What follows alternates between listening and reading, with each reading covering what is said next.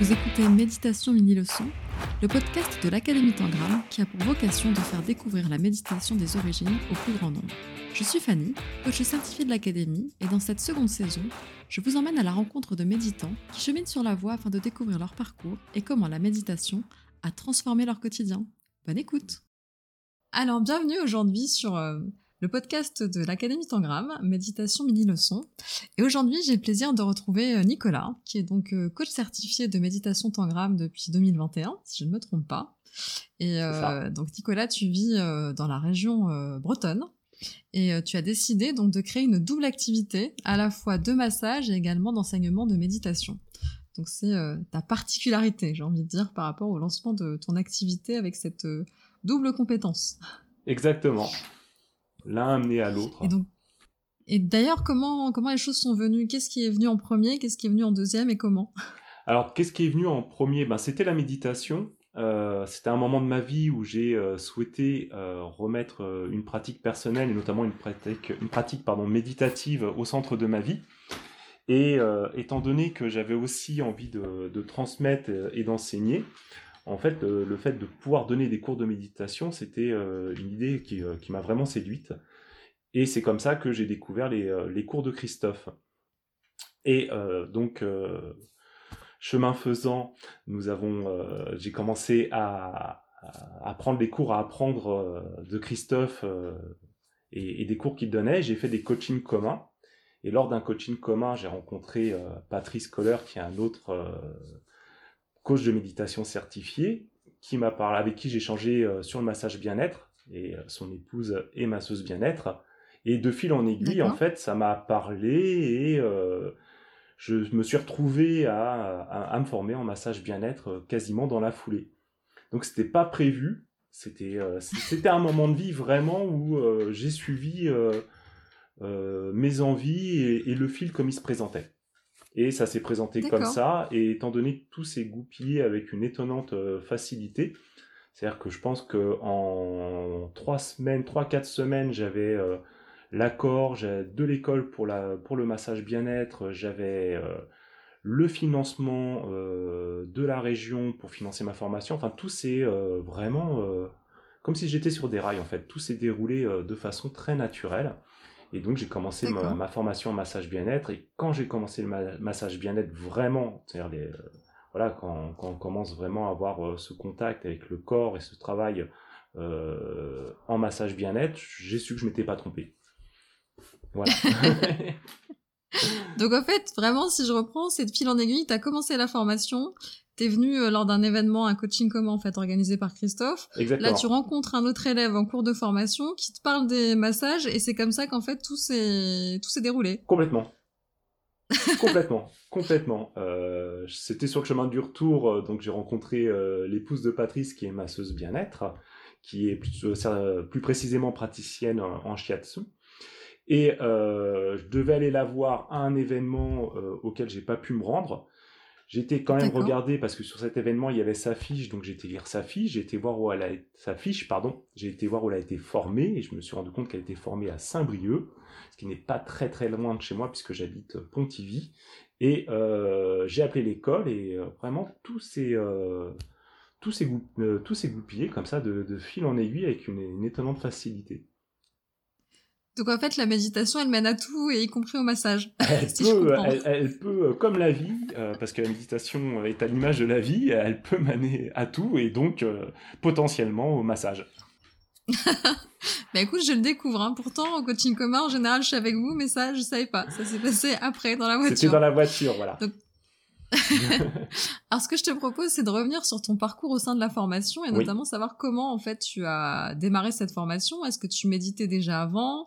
Est-ce que tu as commencé à méditer avec la formation? Et euh, voilà, comment s'est passée, en fait, cette formation pour toi? Eh bien, alors, pour répondre à ta première question, oui, je méditais avant. Enfin, j'ai surtout découvert la méditation il y a longtemps, il y a environ, je dirais, 20 à 25 ans de ça, avec les arts martiaux. Euh, je pratiquais, j'habitais euh, à l'époque en région parisienne et j'allais m'entraîner euh, dans le 13e arrondissement avec un professeur qui s'appelle Jean-François Béguin dans une méthode qui s'appelle le Shaolin Luohan, qui est un dérivé du Shaolin. et qui est, qui est un style d'arts martiaux donc interne et dérivé du Chan. Donc le Chan en chinois, le Zen japonais. Et c'est là que j'ai découvert la méditation, puisque la méditation faisait totalement partie de, de, cette pratique martiale. À l'époque, j'étais plus jeune, donc je méditais un petit peu. Je trouvais ça très, très, très, très, très difficile. Donc, je préférais surtout, moi, faire les exercices physiques et éventuellement travailler le, le Qigong spécifique à cet art martial et un petit peu de méditation. Mais c'était quand même quelque chose qui me, qui me parlait. Et par la suite, euh, j'ai médité de temps à autre. Alors j'ai fait comme tout le monde, j'ai fait du petit bambou, j'ai fait des exercices respiratoires, j'ai fait à ma sauce. Euh, j'ai pensé que la méditation, c'est un peu comme on voulait et, euh, et un peu n'importe comment, entre guillemets. Et à un moment donné, la, la, vie, comme je le disais, a fait que j'ai souhaité mettre vraiment la méditation au centre de ma vie parce que je sentais que c'était le moment et que c'était presque un besoin à l'époque vital. Et mhm. c'est là que j'ai découvert la, la, formation de Christophe. D'abord sur, certainement sur Internet, je ne me rappelle plus vraiment comment, mais ensuite j'ai lu ses blogs. Et euh, les deux choses qui m'ont totalement motivé, c'est euh, sa capacité à parler de, de, façon simple à tout le monde et en même temps à toucher des, des sujets profonds de la méditation et de la vie. Et ça, j'ai trouvé ça excellent parce qu'au final, quand on lit le blog de Christophe Lorette, il y a deux niveaux de lecture. Et ça, c'est super intéressant de, le découvrir et j'invite tout le monde à le découvrir. Euh, et ensuite, euh, la, seconde chose qui m'a beaucoup attiré, c'est que euh, la méthodologie proposée, de, la méthode de méditation proposée est une méditation qui vient à peu près des mêmes sources que celle que moi j'avais apprise. Et donc du coup, j'ai une, eu une sensation de continuité par rapport à mon chemin et à ma pratique. Euh, moi, j'ai toujours. D'accord, ça t'a rassuré en quelque sorte. Ah oui, ça. Alors rassuré, je dirais pas ça, mais en tout cas, euh, entre ce que j'ai toujours cru, euh, je me suis toujours retrouvé plutôt dans la pratique Chan Zen, et au final, mhm. on était sur ce, à peu près ce même fil conducteur, tout en ayant en plus l'opportunité de pratiquer une méditation laïque. Euh, donc oui, ça c'est important. Pour moi, tu fais bien de le préciser. voilà, ça, ça me semblait, euh, ça me semblait tout à fait pertinent. Puis euh, après, j'ai eu le premier contact avec Christophe et c'est pareil, ça, ça m'a semblé évident à ce moment-là d'y aller. Donc, ce fut un grand plaisir de le faire. Donc voilà pour mon et donc du coup, tu as basculé de l'autre côté. Ouais, j'ai passé. Du côté euh, pris la non pas obscur de la force, mais euh, tu as pris la pilule. quelle couleur qu'il faut prendre, la pilule bleue ou la pilule rouge Bah écoute, on laissera les auditeurs réfléchir et nous dire euh, peut-être dans les commentaires quelle pilule ils ont prise. En tout cas, tu as pris la pilule Tangram. Voilà, j'ai pris la pilule Tangram. Voilà, et te voilà arrivé donc à Tangram pour cette formation de coach de méditation, donc qui est sur 9 mois si on la suit de manière très très assidue tous les jours. C'est ça. Euh, toi, pour ta part, euh, en combien de temps tu t'es formé et comment ça s'est passé? Un an. Je me suis formé en un an parce que, en fait, euh, j'ai d'abord commencé par la méditation tangram. à côté de ça, j'ai commencé aussi ma formation en, massage bien-être et à un moment donné, donc sur une, une certaine période, j'ai cumulé les deux étant donné que j'avais beaucoup de travail, euh, euh, parce que moi j'ai passé le titre technicien spa et bien-être, donc euh, il y a un mémoire à rédiger, il y a des rapports de stage, il y a des épreuves, des évaluations, et à côté j'avais les cours en méditation. Ben c'est voilà, c'était un petit peu dense, donc j'ai choisi de prendre mon temps. concernant la méditation, de toute façon, j'étais pas pressé pour ce qui est de la méditation. En plus, la formation te donne l'opportunité de prendre le temps qui était nécessaire. Donc euh, mhm. moi euh, j'ai pris tout simplement ce j'ai pris tout simplement ce temps et euh, je me suis formé en un an. Et après ce qui est super intéressant c'est que entre le moment où j'ai démarré, le moment où j'ai été certifié et maintenant en fait on compte à chaque méditation j'ai presque envie de dire on continue à apprendre de façon journalière c'est euh, la, méditation, elle fait grandir, euh, comme d'autres d'autres activités, hein, mais euh, la méditation fait grandir au quotidien et, elle est toujours en rapport avec ce qui se passe dans la vie. Donc elle est complètement connectée à la vie, la, la méditation tangram, et c'est ça qui est super intéressant. Donc on apprend tous les jours encore.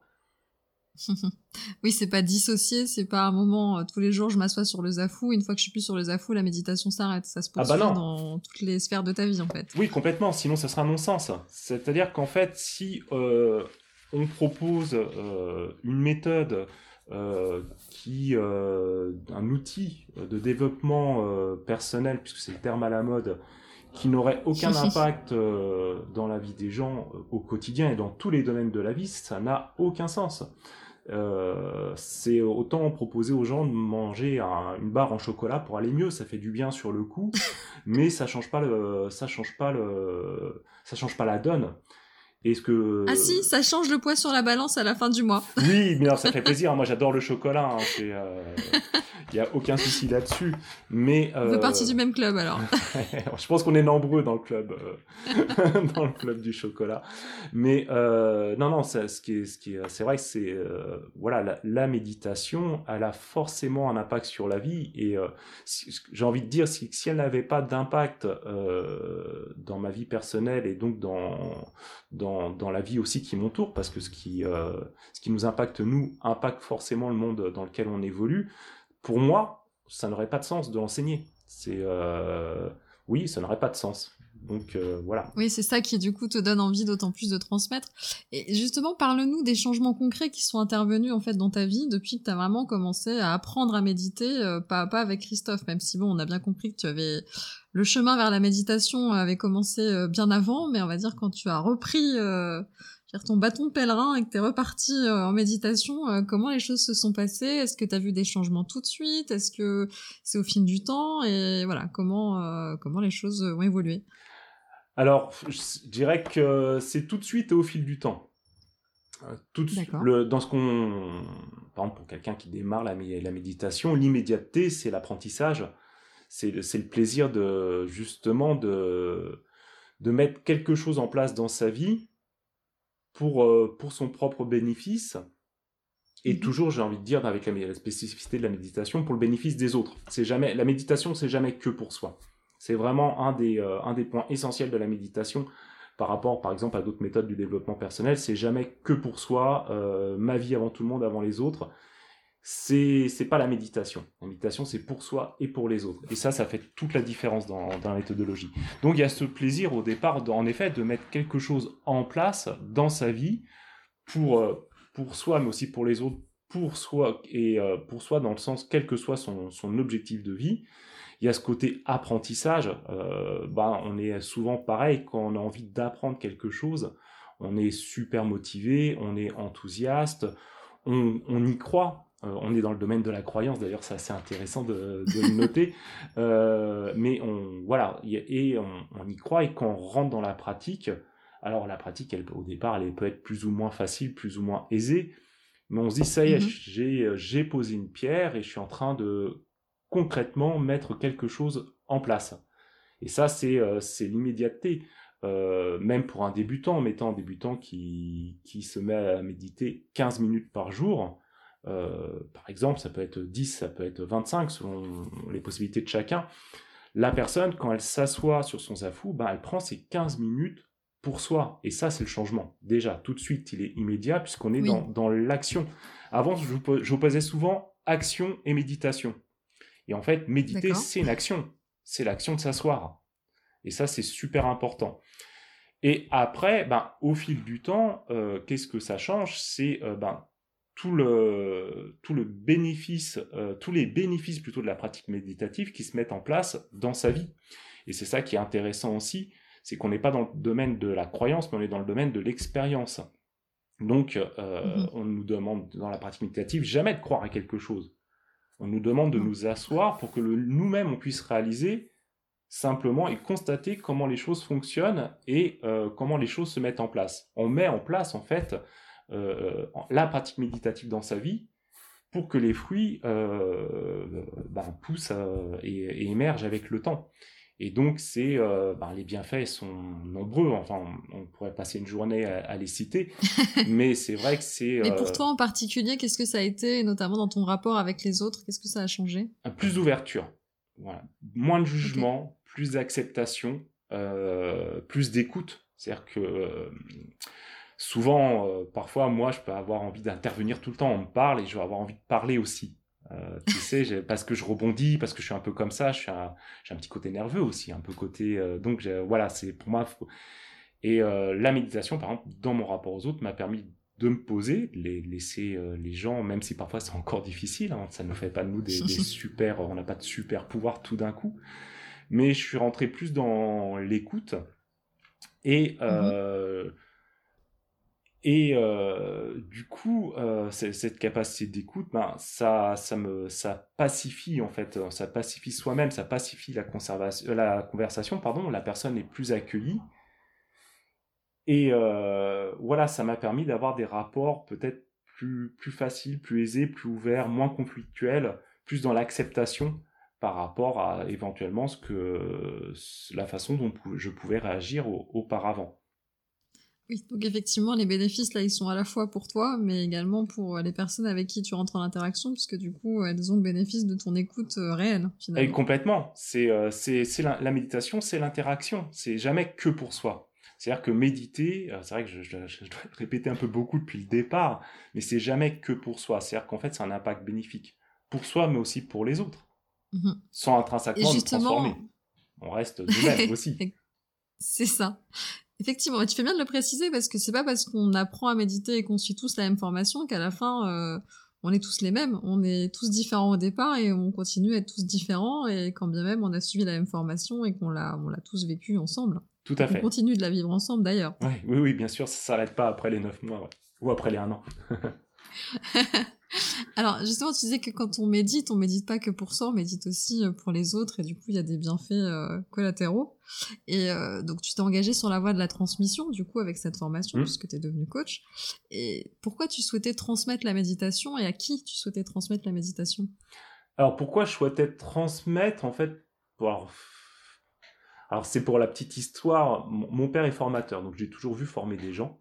Et je pense que j'ai toujours aimé transmettre euh, moi-même. Alors est-ce que c'est lui qui m'a inspiré ou euh, est-ce que j'ai ça dans le sang? Je sais pas, mais euh, j'ai toujours aimé transmettre. Je n'aime pas forcément le terme guider parce que ça fait un peu auto-guider, mais donner, donner tout simplement. J'aime donner, voilà. J'aime transmettre, mais derrière, au final, j'aime donner et donner de la connaissance, euh, donner des pratiques qui sont bénéfiques, bénéfiques pour les gens, ça me semblait totalement euh, aller de soi.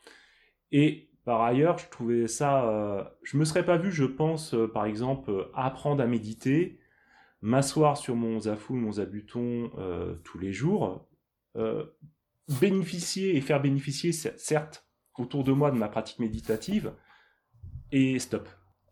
C'est euh, pour moi c'était pas euh, voilà c'est euh, c'est pas presque un chemin logique mais ça ça va de soi que ben voilà c'est une partager cette pratique comme d'autres pratiques c'était pour moi quelque chose d'essentiel pour moi quelque chose d'essentiel de façon modeste après parce que c'est avec des petits changements et des petites transmissions que, que les choses s'amplifient, nous dépassent. Mais oui, le garder que pour moi, ça me, ça m'aurait pas, ça m'aurait insatisfait au bout d'un moment, je pense. D'accord, donc en fait, dès le départ, tu avais cette idée de dire je, je, me forme et, je vais transmettre et je le fais pas que pour moi. Ouais, à ne pas le faire, j'aurais ressenti de la frustration, je pense. Ok. Bah, écoute, euh, heureusement, tu as été au bout et surtout, j'ai envie de dire, heureusement, maintenant, tu peux euh, répondre à ce besoin de transmettre puisque tu as commencé euh, à enseigner. Tout à fait. Donc, dis-nous, depuis quand tu, depuis quand tu enseignes, en fait, et, comment, tu, comment tu transmets aujourd'hui? Alors, je, je réfléchis. Hein. j'ai commencé à transmettre en janvier de cette année, à peu près. donc, j'habite à Pontivy, centre-Bretagne, dans le Morbihan. Euh, juste à côté de Pontivy, il y a une petite ville qui s'appelle le, Sourne. Et au Sourne, il y a un, sophrologue qui s'appelle Eddie Lepan, que j'ai rencontré et qui m'a gentiment proposé de, un, créneau dans, son, dans le lieu qu'il qui occupe, qui fait un super, c'est un, lieu qui, qui, qui, fait un magnifique dojo, et c'est là que j'ai commencé à accueillir mes premiers élèves. Donc euh, je donne un cours le lundi soir, euh, de, un cours d'une heure, de 18h30 à 19h30. Et euh, à ce moment-là, ben, je présente la méditation tangram à mes élèves. Donc c'est un, ça a été un cours progressif en fait, puisque j'ai à peu près tout le temps les mêmes personnes. Et j'alterne les, les apprentissages avec des pratiques, entre guillemets, de pure méditation, où vraiment les gens viennent, on s'échauffe, on vient, on s'assoit, on pratique et on on bénéficie de, cette pratique euh, et on repart euh, tranquillement euh, à ses occupations. Puis des fois, je vais alterner des moments où je vais apporter des petites touches. ça peut être sur des, tas de thèmes, hein, le lâcher prise, l'ego, le, bien sûr le positionnement et l'explication de la pratique méditative au niveau psychocorporel, ça l'énergétique un petit peu, ça peut être un tas, de tas de choses parce qu'il y a des tas de façons de d'aborder la méditation, il y a au moins autant de façons qu'il y a de personnes. Exactement. Donc en fait, si je comprends, dans tes cours, on retrouve à la fois les concepts de la méditation que tu expliques, euh, l'explication de la posture, de la juste respiration, de l'esprit de la méditation, il y a la méditation, mais par contre, je voudrais revenir sur un point, tu as parlé d'échauffement, je crois savoir que c'est un peu ta marque de fabrique, alors du coup, parle-nous de ces échauffements. Parce qu'on revient au mouvement du corps, on a démarré cette, euh, cette interview par ça, tu nous as dit que voilà, les arts martiaux faisaient partie de ta vie euh, dès ton plus jeune âge, et là, euh, j'ai l'impression qu'on y revient. bah oui, après, moi, c'est les arts martiaux, ça a été le premier moteur de, de ma vie. un des piliers de ma vie aussi, et euh, même si maintenant, actuellement, mais je vais, je vais, m'y remettre, euh, je pratique moins par, par faute de temps, euh, essentiellement. voilà, j'ai toujours eu ce besoin de, de m'exprimer physiquement au travers de différentes activités. Et bon, c'est fut les arts martiaux, ça c'était différents sports. J'aime bien le renforcement musculaire, j'apprécie beaucoup. Je me suis mis aussi et j'approfondis de plus en plus le yoga. C'est quelque chose qui me parle énormément. Et donc pour revenir aux échauffements liés à la méditation tangram, en fait, euh, la pratique méditative va solliciter certaines zones corporelles. Et ces, mhm. zones corporelles sont connues et définies. Hein, euh, là, je ne vais, pas les, vais pas les citer ici, mais, euh, mais, bon, il y a certaines zones corporelles à préparer. Et donc, moi, je, je construis mes cours avec des échauffements spécifiques sur ces zones pour que justement euh, les gens, une fois qu'ils prennent la posture méditative, ce soit quelque chose de, plus facile, de plus aisé. D'autre part, ça, permet, ça me permet aussi d'inviter euh, les gens à rentrer dans la pratique méditative, qui est une pratique plutôt immobile, par le mouvement. Donc, par le mouvement, on rentre dans l'esprit de la méditation, on prépare son corps avant de s'asseoir. Donc, c'est vraiment euh, la, la marque de fabrique de mes cours, et j'essaye de le faire de façon ludique. Donc je vais varier, des fois je vais faire des, euh, échauffements qui sont euh, plus type euh, étirement, stretching classique. Des fois je vais m'inspirer du travail que je peux moi faire dans le yoga. Des fois je vais m'inspirer de mouvements d'arts martiaux. Je vais, essayer à chaque fois de trouver quelque chose. Des fois ça va sortir tout seul. Je vais, créer un échauffement sur place qui, qui, qui, s'impose. On retrouve bien la créativité permanente de Nicolas. Ouais, voilà, qui, qui va s'imposer à moi dans le moment présent. Puis il y a aussi les élèves, c'est pas que moi. Par exemple, des fois, ça m'est arrivé de proposer des exercices et des choses qui pour moi me semblaient, euh, par exemple, euh, qu'est-ce que je pourrais prendre comme exemple? Le fait de s'asseoir, euh, s'asseoir sur les genoux sur un tapis. ben pour moi, c'est pas un problème. Mais par exemple, pour certains de mes élèves, ça sollicite les chevilles. Oui. Donc le cours suivant, ben, j'ai fait tout un échauffement, je leur ai montré comment s'échauffer en restant debout.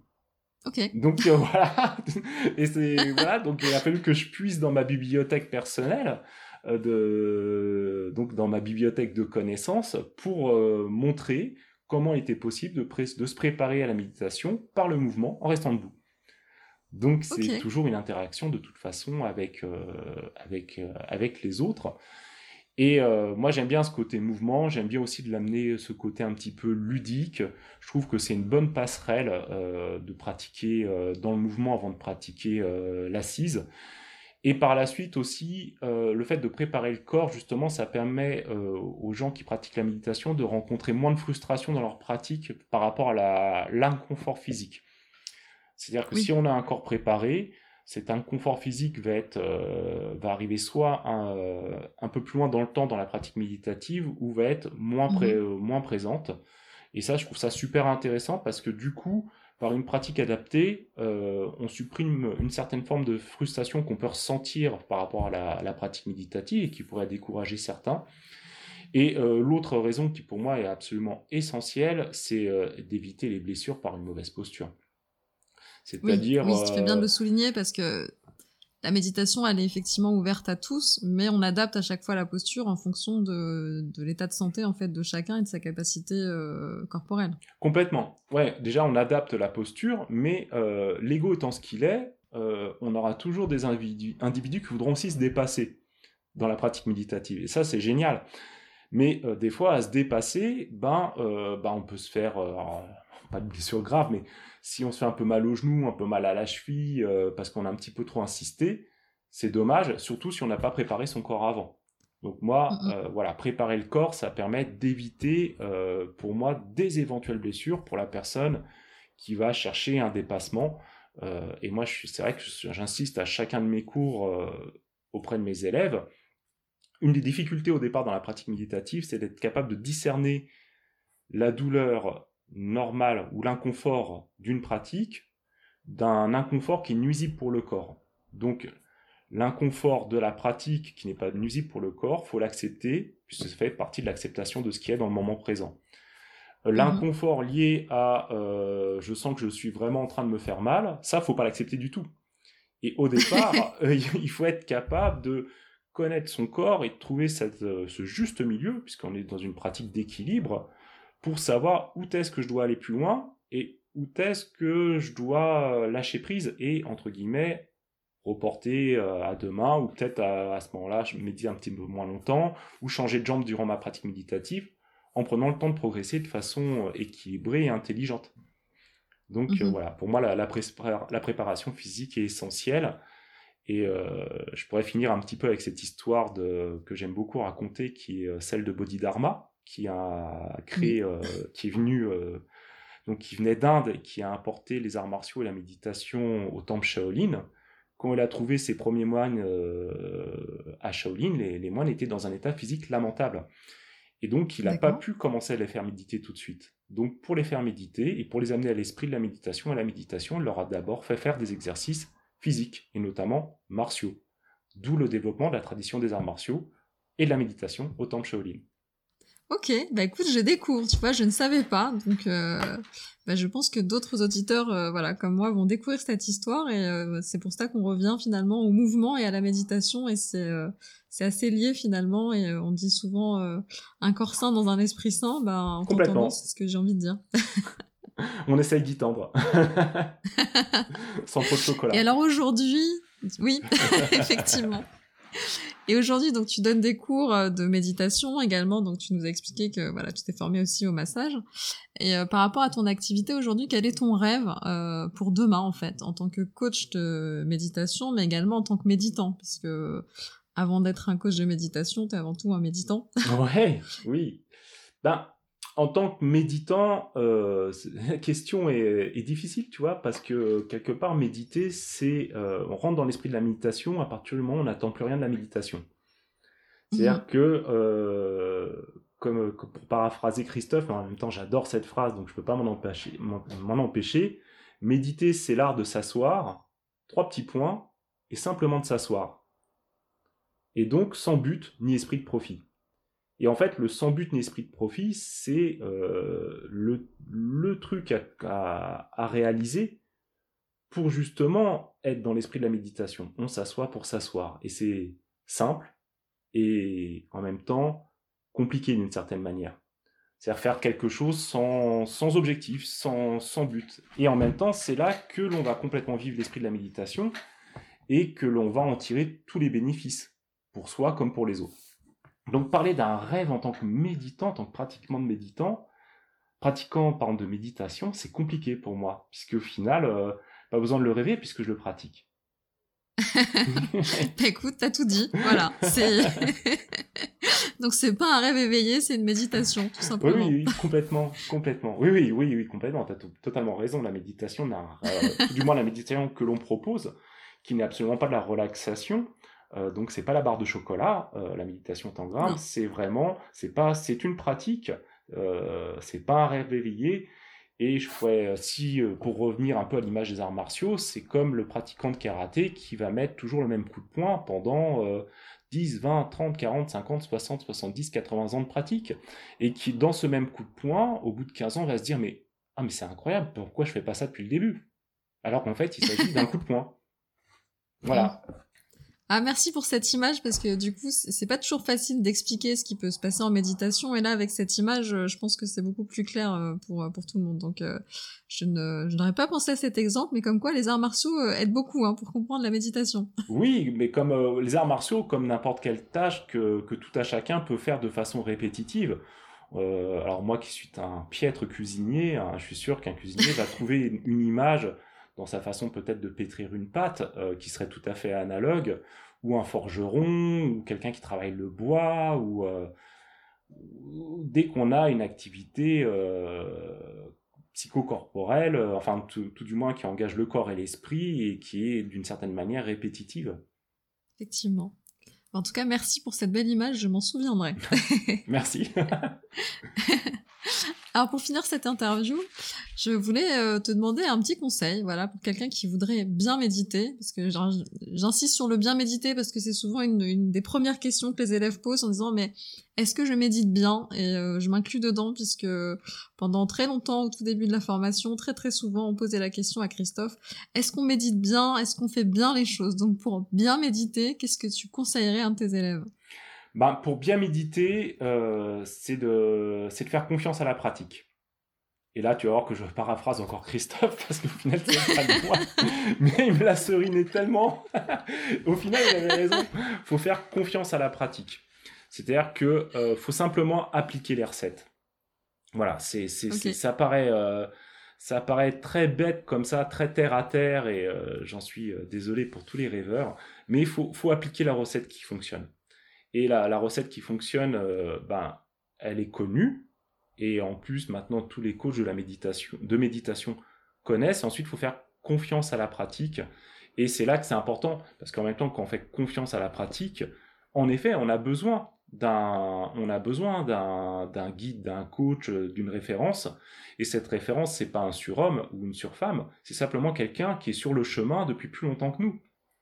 Et c'est mmh. euh, et, et c'est cette personne qui va corriger la posture, c'est cette personne qui va donner le conseil, c'est cette personne qui va expliquer au départ, qui va parler à l'ego, on n'a pas trop parlé, mais qui va dire mais pourquoi tu te positionnes comme ça et pas comme ça, ou éventuellement si tu pas si tu pardon si tu ne peux pas te positionner comme ça, pourquoi dans cette autre posture on va retrouver les mêmes grands principes qui eux ne changent pas, et ce qui fait que tu vas pouvoir aussi te positionner comme ça pour ensuite passer à autre chose.